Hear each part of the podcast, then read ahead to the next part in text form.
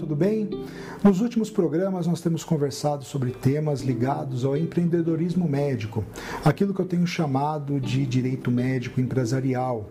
Nós já falamos sobre responsável técnico, o que preciso para abrir uma empresa médica, o que faz o responsável técnico, um pouco sobre locação de, de ponto é, comercial, né, do imóvel não residencial. Uh, falamos também um pouco sobre responsabilidade médica dos funcionários, né, dos prepostos da empresa médica, principalmente o médico, né? E desde o último programa falamos um pouco sobre é, publicidade médica na internet. E aqui eu queria continuar o assunto, que eu acho super relevante, super importante, é, falar sobre publicidade médica, porque eu tenho visto, é, principalmente no, nas redes sociais, internet, uh, Instagram, uh, uh, Facebook, LinkedIn, empresas médicas anunciando, o que é muito legal mas totalmente fora daquilo que é a ética dentro da publicidade.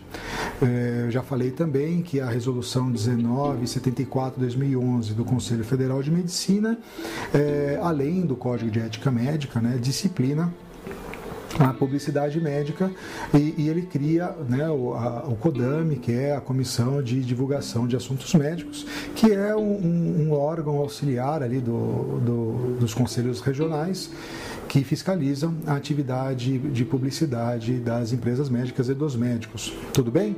Então, eu gostaria de conversar um pouco mais sobre isso. Nós falamos daquilo que tem que ter na, na na, na, na, própria publicidade. E aqui eu quero continuar falando um pouco sobre empresa médica, tá? É, como que funciona a publicidade nas empresas médicas. O artigo 5 da, é, da resolução diz assim: nos anúncios de clínicas hospitais, casas de saúde, entidades de prestação de assistência médica e outras instituições de saúde deverão constar sempre o nome do diretor técnico médico e sua é, correspondente inscrição no Conselho Regional, cuja jurisdição se localize o estabelecimento de saúde. É, eu acho que nos primeiros programas que nós tratamos sobre empreendedorismo, é, nós falamos da função do responsável técnico, que é a pessoa responsável é, juridicamente junto ao Conselho Regional de Medicina sobre as questões éticas ligadas à empresa médica, tá? É, então é importante dentro é, da da publicidade é, de uma empresa médica se colocar o responsável técnico e o número do CRM dele. Isso é bastante importante e é o que está claramente estampado aqui uh, no, no artigo 5 da Resolução 1974. O, o parágrafo primeiro, bastante importante também, nos anúncios de estabelecimentos de hospitalização e assistência médica, planos de saúde, seguradoras e afins respondem perante o Conselho Regional de Medicina os seus diretores técnicos médicos. Como já disse, as empresas médicas não necessariamente precisam ser formadas na sua, na sua constituição social por médicos podem ser outras pessoas. Só que é, ele precisa ter um responsável técnico médico, que ele que responderá junto ao, a, a, aos conselhos regionais e federal de medicina sobre as questões éticas. É,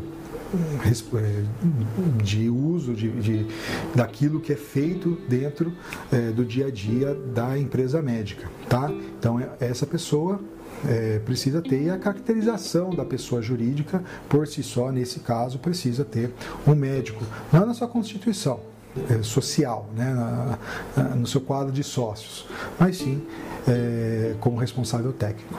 Tudo bem? Uh, parágrafo 2 do artigo 5 Os diretores técnicos médicos, os chefes de clínica e os médicos em geral estão obrigados a adotar, para cumprimento do caput, do mandamento do caput, é, ou seja, a cabeça, o começo do, do, do artigo, as regras contidas no manual do CODAME anexo. Uh, no, é, nessa resolução anexo existem dois, existem dois anexos, né? que, que é o manual da Comissão de Divulgação de Assuntos Médicos, o CODAME, e ali tem um manual de como as publicidades devem ser realizadas. Né? E nesse caso, é, todos os médicos dali precisam estar é, dentro né, desses parâmetros é, fixados na publicidade. Uma coisa importante também sobre placas internas e externas lá uh, da empresa médica. O artigo 6 fala isso. Nas placas internas e externas, as indicações deverão se limitar ao previsto do artigo 2 e seu parágrafo único. Lembra que eu falei lá no, no programa passado é, daquilo que tem que contém toda a publicidade médica? O nome do médico, uh, o CRM dele, o RQE dele, que é o registro de qualificação de especialista de especialidade. Uh, que mais? Vamos ver se eu esqueci de alguma coisa. Uh, e, Tá, a especialidade, o número de inscrição e o número do, do RQ. Isso tem que estar tá em toda a publicidade médica, tá? E nessas placas internas e externas das empresas médicas precisa ter essa, essa questão. Por quê? Porque para os consumidores, para os pacientes e para toda, toda a sociedade, essas informações são importantes para que se pesquise a idoneidade da empresa, é, até dos médicos que lá trabalham, né? E como é, a própria medicina não é né, uma não está ligada ao comércio, eu preciso estabelecer um vínculo de confiança. Como eu estabeleço isso? Sabendo quem que é a pessoa e pesquisando um pouco sobre é, essa pessoa para que eu possa é, entregar praticamente a minha vida e minha saúde para ela, para ela cuidar. Tudo bem? Então vamos lá. Uma coisa importante que, que, que não se fala, que está ali no artigo 7 tá? No caso o médico não concorde com o teor de declarações a si atribuídas em matéria jornalística, as quais é, firam os ditames dessa resolução, deve encaminhar ofício retificador ao órgão de imprensa que a divulgou e ao Conselho Regional de Medicina, sem prejuízo de futuras apurações de responsabilidade. Vamos lá, o médico fez um artigo numa revista é, e alguém alguém em algum outro meio uh, foi lá e fez uma declaração errada ou mentirosa, alguma coisa nesse sentido. O médico ele precisa é, comunicar esse fato a, ao órgão de imprensa que noticiou isso daí, né? E, e também é, informar isso para o código, para o Conselho Federal de Medicina, Regional de Medicina, da onde ele está submetido, para que ele não tenha é, problemas éticos a ser atribuídos. Por exemplo, você fez um, um artigo numa revista e a revista esqueceu de colocar os seus dados ali de qualificação de especialidade, uh, do próprio próprio CRM, é, e nesse caso, ao ver essa, essa, essa questão, o, o médico deve informar a revista para não ter problema né, de, de responsabilidade. Isso daí não vai evitar o conselho de apurar, mas isso significa que o médico teve o cuidado é, de se dirigir até a revista é, ou até o órgão de imprensa que, que, que falou sobre ele e, e pedir uma retratação aí, tá ok? Eu queria também é, falar sobre a questão de entrevistas. O médico pode, artigo 8 utilizando qualquer meio de divulgação leiga, prestar informações, dar entrevistas e publicar artigos versando sobre assuntos médicos de fins estritamente educativos. Se for para educar a sociedade e não para vender produtos, porque aí o Código de Ética Médica também proíbe essa questão da associação com empresas. É laboratórios, óculos, próteses, é, de divulgar os seus produtos, tá? Então é, é, isso é impedimento do médico, mas o médico pode, a título de informação, falar sobre uma determinada substância, por exemplo, mas não falar do remédio patenteado da, da é, da empresa X. Tá ok? E o artigo 9 fala assim: por ocasião de, das entrevistas, comunicações, publicações de artigos e informações ao público, o médico deve sempre evitar, eh, deve evitar sua autopromoção e sensacionalismo, preservando sempre o decoro da profissão. E o que, que é, é autopromoção? Né, o artigo 1 fala. Entende-se por autopromoção a utilização de entrevistas, informações ao público e publicações de artigos conforme ou com forma ou intenção de angariar clientela, fazer concorrência desleal, pleitear exclusividade de métodos diagnósticos e terapêuticos. Só, só eu consigo fazer isso. Oferir lucros de qualquer espécie. Ah, é, é, sei lá, é, em algum momento ele está fazendo isso, mas é, entre em contato, manda para mim um dinheiro que eu te dou uma dica especial. Né? Uh, permitir a divulgação de endereço, telefone, consultório, clínica de é, o, o, serviço. Na entrevista, fala assim, ah, eu atendo na, no lugar tal, tal e tal. Isso não é, é possível dentro das entrevistas, tá? É, Entende-se por sensacionalismo a divulgação publicitária, mesmo de procedimentos consagrados, feita de maneira exagerada e, e, e, fugindo de conceitos técnicos para individualizar e priorizar a sua atuação, instituição onde atua ou tem interesse pessoal. Nossa, só aqui nós podemos é, é curar o coronavírus. É, isso daí é um sensacionalismo, né? E de forma a, a bater para você né, a única solução de, uma moléstia. Né? Utilização da mídia por, pelo médico para divulgar métodos e meios que não tenham reconhecimento científico falar sobre a pílula, ah, a pílula, do câncer tem aí a sua, a, a, sua viabilidade, né? Já foi provado que essa pílula do câncer que foi divulgada aí é, não tem nenhuma eficácia científica, né? Então não, é, não seria o caso, né? Uh, adulteração de dados estatísticos visando beneficiar-se individualmente ou a instituição que representa, integra ou financia. Ah, ó, a Unicamp está fez essa pesquisa aí, eu fiz parte desse corpo aí, e realmente é assim que tem que ser feito. Não é o caso. Né? Uh, apresentação em público de técnicas e métodos científicos que devem limitar-se ao ambiente médico. Tem algumas questões que só os médicos precisam estar sabendo ali, então falar né, mostrar imagens ou falar de, é, de técnicas é, científicas que aí não vai ajudar nada a sociedade, porque a, a entrevista, né, nesse caso, seria é, de forma a, a ser educativa, né, informativa para a sociedade. É, a veiculação pública de informações que possam causar intranquilidade, pânico ou medo à sociedade. Ó, cuidado com determinada coisa. É, que pode acontecer e X deve-se evitar esse tipo de coisa. E utilizar de forma abusiva, enganosa, sedutora, representações visuais, informações que possam induzir a promessa de resultados. Nunca pode é, prometer resultados, porque a obrigação é de meio ah, da medicina e você tem, você é médico, né, tem é, o dever de fazer tudo aquilo que está dentro da sua capacidade técnica para resolver a determinada situação. E você não pode prometer o resultado. Tá ok?